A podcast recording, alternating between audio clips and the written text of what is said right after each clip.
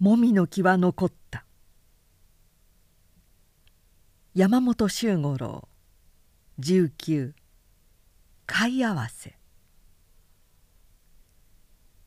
その日原田家の朝がゆの会にはいつになく珍しい客があった。国元から出府してきた柴田劇と古内島そして片倉小十郎である。柴田劇は先頃国老に就任したものであり古内島は国老の主膳重盛の子で年は30表情役を務めていたが父の主膳が暴君忠宗の法要のため高野山に仕いし役を果たして国元へ帰ったので入れ替わりに出府したものであった。片倉小十郎は勝田郡白石城1万7,000石余りの建主で価格は一家に属し小石川堀不審の奉行を務めている。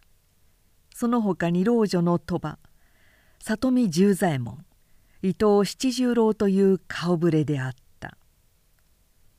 老女の鳥羽は浪人榊田六左衛門の娘で17歳の時子忠宗の夫人の次女に上がり今はこの本邸で亀千代の森をしている。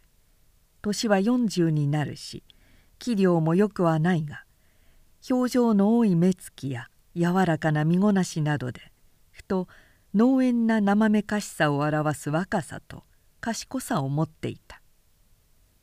伊藤七十郎は23日うちに帰国するはずで話題はそのことから始まったが七十郎はいつもの饒舌を忘れたかのように黙って酒ばかり飲んでいた。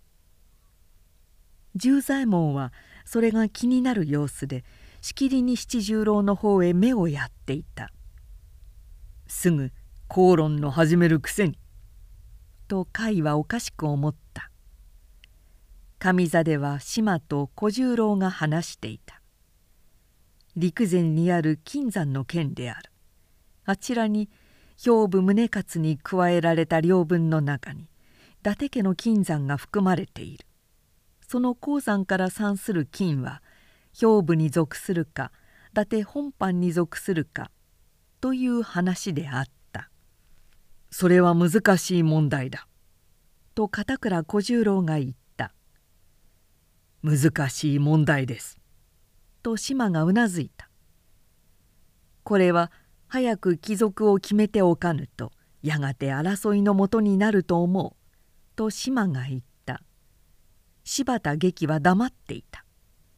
島と小十郎の話が途切れた時十座が辛抱を切らした様子で七十郎に呼びかけた「伊藤殿どうかしたか?」「うん」と七十郎が振り向いた。ひどく塞いでおるようではないか」と十座が言った「何か気がかりなことでもできたのか」七十郎は角を折ったらしい」と甲斐が言った「この前涌谷様の別縁の時にな。そうではないか七十郎」別縁の時何ですかそれは。言わぬ方がよかろう。と甲斐は微笑した。柴田劇は苦い顔をした。金山の貴族をどうすべきかについて今片倉と島戸が重要な話をしているのに甲斐は益もないことを言い始めどうやら話題をそらそうとするらしい。確かにその話を避けようとする様子なので劇はあからさまに不機嫌な顔をした。また当の七十郎も十座も甲斐の口ぶりで甲斐が話を変えたがっているということを察した「言ってもらいましょう」と七十郎は甲斐を見た「私が藻庭家でどうしました?」七十郎が涌谷様に会うのだと言い張りましてねと甲斐は鳥羽に言った「彼は招かれてはいないんです。松山はご承知の通りの気性だし涌谷様は菊を乱さない方ですからね。それはいつのことですの？と鳥羽が聞いた。そう聞きながら彼女は情を込めた目つきで貝をじっと見た。涌谷様が帰国されるので松山の家から別縁が設けられた時です。それでどうなりまして？私は止めたのですがね七十郎は洒落たことを言いました。じいさんというのは涌谷様のことですがじいさんは格式や儀礼にはやかましいが懐柔する分にはたやすい人です。というわけです。伊藤様らしいこと。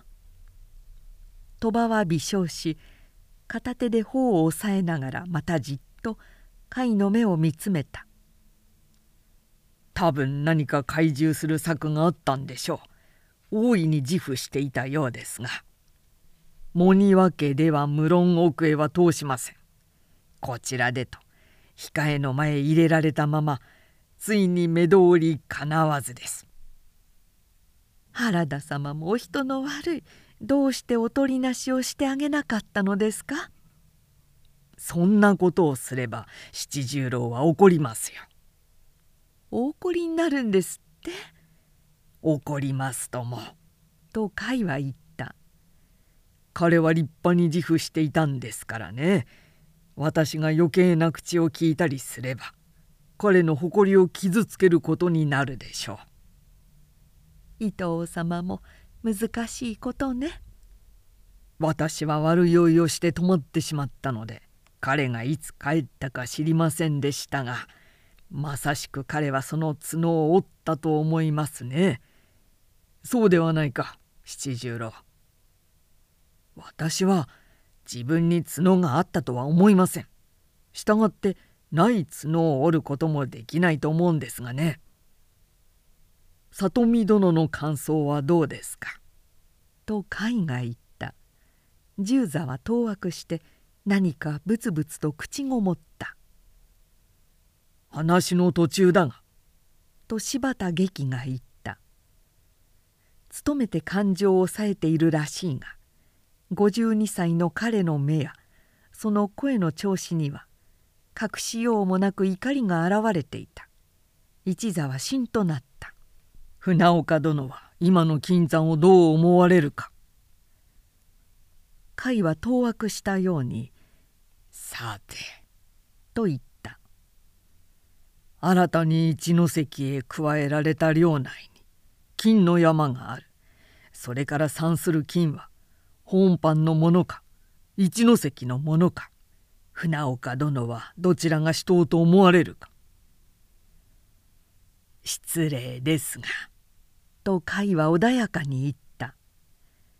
この朝がゆの会では政治向きの話は一切禁物ということにしてあります。私は聞きたいのだ。と劇は言った。その他にも不審なことがある。一関では藩の御用船を気仙沼に回し奥の米と称して自分年貢の米を江戸へ改装している。これは確かな事実だがこれらについても江戸の住職の意見が聞いておきたいと思う。私はまだ表情役に過ぎませんので。いやそうではあるまい。と劇が鋭く言った。船岡は着座の家柄であり一関の後押しで近く国老に任ぜられるそうではないか。これはこれは。と甲斐は苦笑した。どこからそんな噂が出たか知りませんが私は今伺うのが初めてでそれは意外でございますな。わしは意外とは思わぬ。と劇は言った。わしだけではない。涌谷でも意外とは思っておられぬようだ。しかし今そのことは起こう。わしの問いに答えてもらいたい。では申しましょう。と甲斐はうなずいていった。私は詳しいことは知りませんが御領内の金山は政宗公が宝家から拝領した時いかほど金を産するとも自分に処理して公儀に召し上げられることなしという評判がついておりました。わしはそんなことを聞いてはいない。以来御領内にはと会は続けた金山本藩寺というものが置かれこれが鉱山を経営して毎年それぞれ薬金を藩に納めております。だからどうだというのか。もし仮に本藩で講義へ三金の幾ばくかを献納するとすればその金山は本藩に属するでしょう。そうでないとすれば鉱山は土地についたものですからその土地を領する人に属するのが当然ではないでしょうか。それがそこもとの意見なのだな。劇はかろうじてわめくのを抑えた。劇がわめくのを我慢したことはその顔が赤く土調し唇が見えるほど震えるので分かった。なるほど。と劇は言った。それで船岡殿に一ノ関様のごひいきのかかっている理由が分かった。これはどうも。と甲斐は黙礼して言った。立って意見を述べろとのことで思いつくままを申し述べたのですが舞や殿にはお気に入らぬと見えますな。わしは頑固な田舎者だ。と劇が言った。融通の利く頭も持たぬし人の機嫌を取ることも知らぬ。だが義父に聖者国脈の判断ぐらいはできる。そのくらいの目は持っている。ということを覚えていてもらいましょう。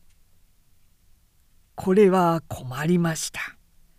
と甲斐は片倉小十郎に言った。すっかり舞屋殿の機嫌を損じたようです。白石殿おとりなしくださらぬか。わしは帰る。と劇は座を立った小十郎や鳥羽がなだめたが古内島も立ち上がり「では私もご一緒に」帰り支度をした。甲斐は辛抱強く詫びを言い堀内惣左衛門に2人を送らせた。座はすっかりしらけてしまいそれからは話も弾まずやがて小十郎が杯を伏せ給仕の成瀬久馬に「食事を」と言うと「食事を」と言うと。老女の鳥羽も里見十左衛門も食事を求めた。すると初めて伊藤七十郎が顔を上げ十座に向かって言った「まだ飯は早い。里見さんはまだダメだ」いや飯をいただこう。まあいい。一つ参ろう。七十郎は杯を刺した。今日は気が塞いでしようがなかったが船岡の立主が決めつけられるのを見てきれいに流飲が下がった。伊藤様。と鳥羽が向こうから睨んだ。何ですか？少し口をお慎み遊ばせ。あなたにはその目を慎んでもらいたいですね。あなたのその睨み方は不謹慎だ。柴太郎は気がつかなかったらしいがさっきから私はヒヤヒヤしていたんですぜ。あらなんでヒヤヒヤなすったんですか？そらその目だ。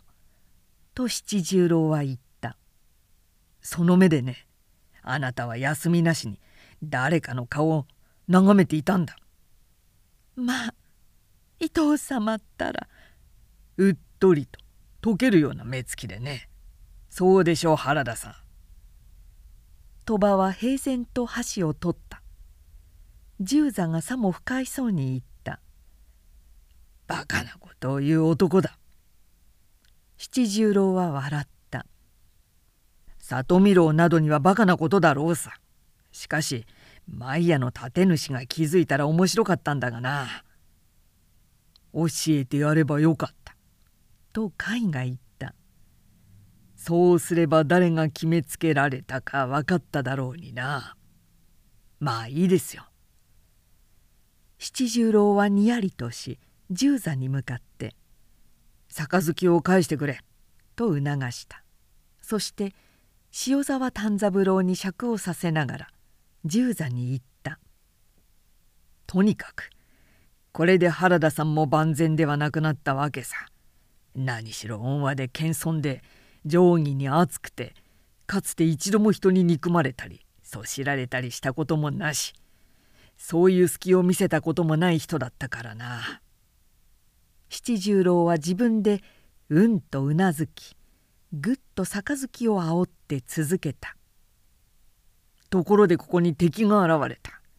しかも面と向かって真正面から朝鮮の矢を追いかけた。はしとね万全の座が崩れた。これで原田さんも人間だったということが分かったわけさ。面白くなるぞ。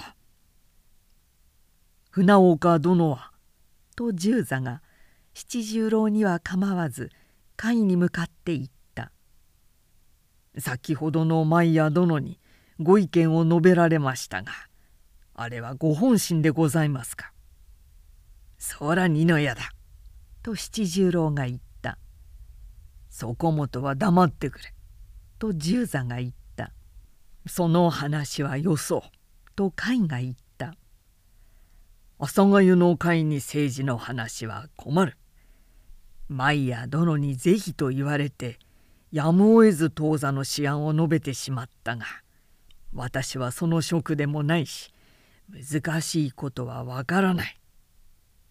しかし金山の貴族ということが問題になればご評条約としてその章に当たらなければなりますまい。それはご一もご一家の意見による。ご表情役の係ではないとおっしゃるのですか。もう一度言うが。と甲斐が穏やかに言った。そういう重い問題についてはご一門ご一家の意見が先で国老がその判定をするか表情役の当番になるかはその意見によって決まるのでしょう。ではご表情役がその章にあたるとしてお考えのほどを伺いましょう。その話はよそ。伺えませんか言えないでしょうね。と甲斐は微笑した。まだ問題が起こってもいないのに。起こったらどうするかと言われても返事のしようはない。この話はよしましょう。小十郎は黙って食事を続けていた。十座は顔をこわばらせ不満そうな。そしていぶかるような目で甲斐の横顔を見つめた。原田殿はこんな人ではなかった。と十座は思ったようであった。七十郎は空とぼけた目つきで甲斐と十座を眺めまたそしらぬ体で食事を足している小十郎や箸を運びながら気遣わしそうにちらちらと貝の様子をうかがっている鳥羽の表情を密かに盗み見ていた「惜しいところで巻くか」と七十郎はつぶやいた「もう一もみもんでもらいたいんだがな丹三郎酒だ原田家の朝がは生ぬるいふやけたような貝だったがこうなると捨てたもんではない。原田さん、一つこれからは政治話の金星を解こうじゃありませんか。私も食事にしていただきましょう。と十座が言った。それに対して七十郎がまた何か言おうとしたが堀内惣左衛門が来て会に「旧古道が参っております」と告げた。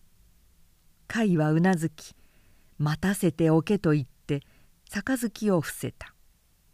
それはこの会の終わったことを示すように客たちには見えたどうかお構いなく」と七十郎は言った「私はまだこれからですから皆さんはどうかお構いなくやってください。丹三郎酒をもっと言いつけておいてくれ」。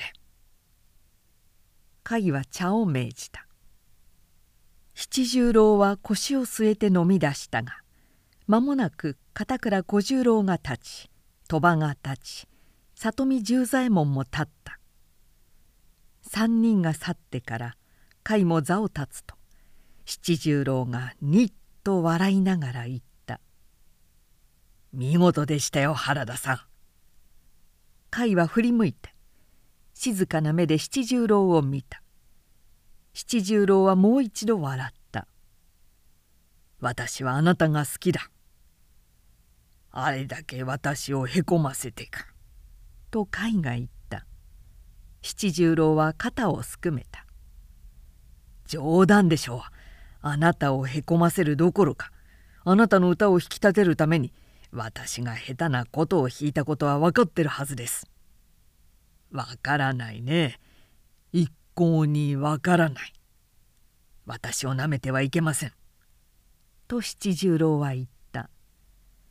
私は少なくとも耳が聞こえるし目も見えるし割に正確な勘も持っていますからねそれは知らなかったな甲斐がゆっくりと言った。覚えておこう。いつも言うがあなたにはかなわないところがある。原田さんには負けます。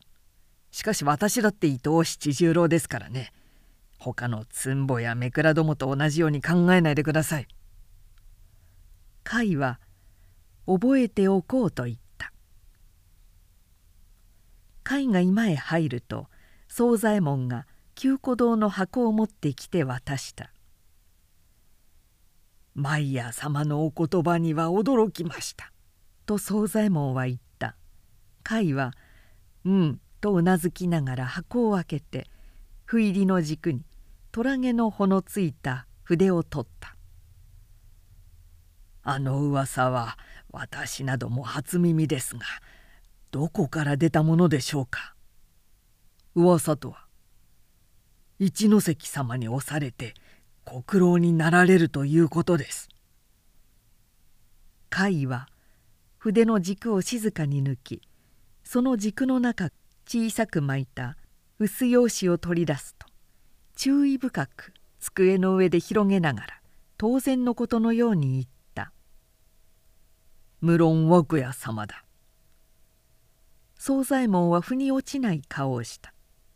甲斐は密書を読みそれをすぐ日桶の火にくべながらふと吐息をついた「マイヤ殿は上布する前に枠屋へ寄られたのだろう」その時涌屋様が話されたのだと思う。そういたしますと種をまかれたらしいな。と甲斐は言った。惣左衛門はようやく分かったと見え痛ましそうに主人の後ろ姿を見た。甲斐は机に肘でもたれた。いよいよご苦労が始まるのですか。と惣左衛門が言った。何？刺したることはない刺したることはないだろうあまり気をやまぬがいい私はおそばに仕えるのが都合ございます」と惣左衛門が言った「早とお召しになって私にお国元勤めを願いませんでしょうか」お前はそうはしないだろう。私はおそばにいるのが耐えられそうもございません。お前にはそうはできない。と海が言った。たとえ俺がそう言ってもお前は国元へは帰らないだろう。また国元には国元でやがてつらいことが起こる。隼人にも苦労をかけなければならない。惣左衛門は江戸で勤めてくれ。宗座は江戸では書くことのできない人間だ。私はただ」と惣左衛門は言いかけてあとは言わずに神戸を垂れた。湯島へ行く。と甲斐が言った「友は騎兵に舎人それから九馬だ」「成瀬でございますか」「うん。九馬だ」と甲斐が言った「多分泊まることになるだろう」届けておいてくれ。惣左衛門は消えるように「はっ」と答え